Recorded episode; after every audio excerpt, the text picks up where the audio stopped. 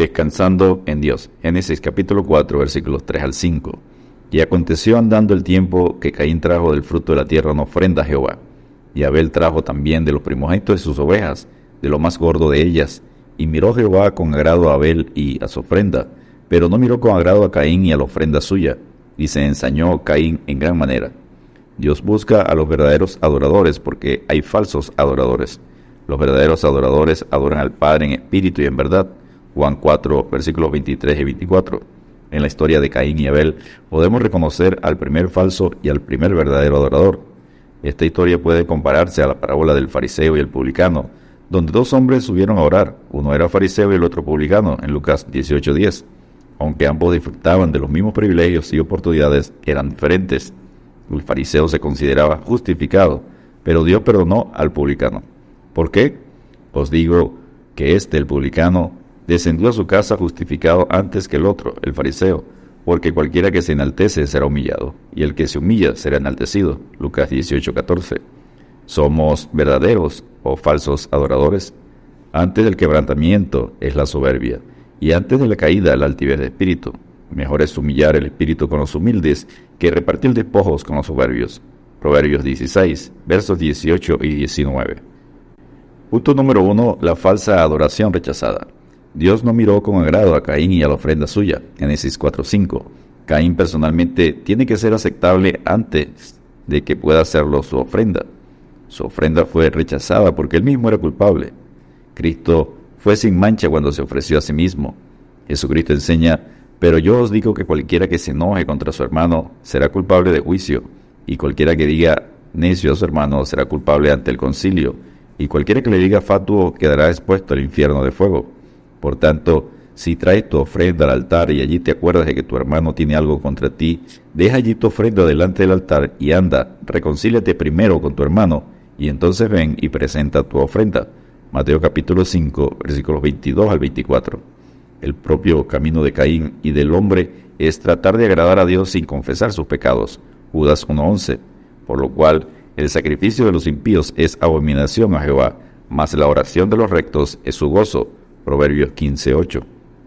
Punto número 2. La verdadera adoración aceptada. Miró Jehová con agrado a Abel y a su ofrenda. Génesis 4.4. Abel es el primer adorador aceptado, no por la ofrenda entregada, sino por la fe en Dios. Por la fe Abel ofreció a Dios más excelente sacrificio que Caín. Hebreos 11:4. La ofrenda y el ofrecedor son aceptables y permanecen, o son rechazados y caen juntos. La fe en Cristo es aceptada y somos justificados, reconciliados con Dios. Justificados pues por la fe, tenemos paz para con Dios por medio de nuestro Señor Jesucristo. Romanos 5:1. Punto número 3. Evitemos la falsa piedad. Se ensañó Caín. Génesis 4:5. Caín tenía apariencia de piedad, pero su corazón estaba en enemistad contra Dios. Vivimos tiempos peligrosos porque el carácter de Caín, la falsa piedad, está presente dentro de la iglesia actual. ¿Por qué sucede esto?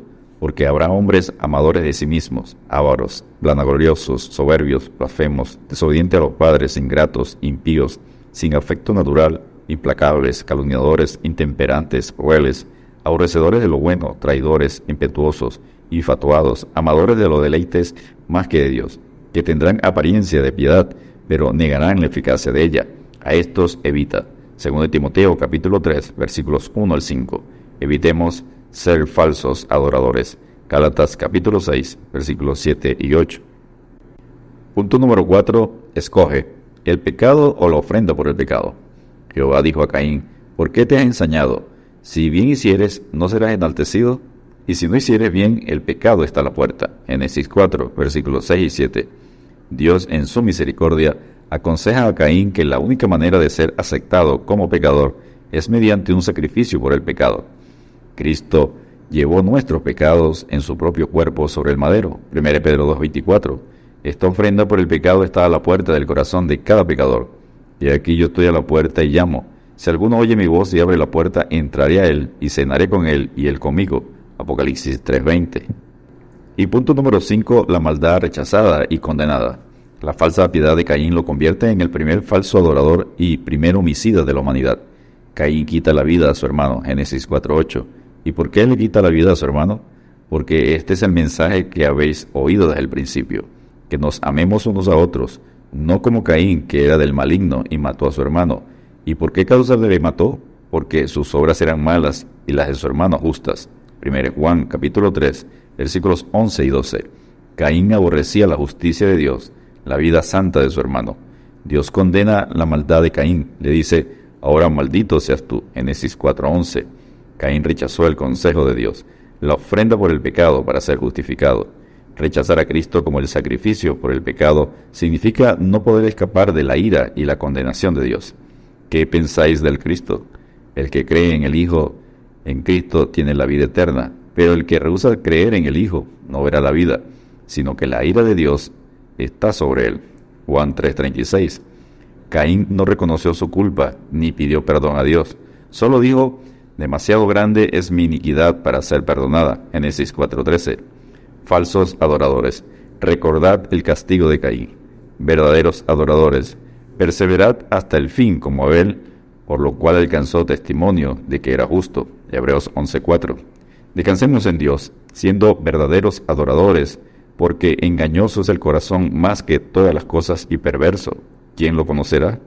Yo Jehová, que escudriño la mente, que pruebo el corazón, para dar a cada uno según su camino, según el fruto de sus obras. Jeremías 17, versículos 8 y 9. Dios te bendiga y te guarde.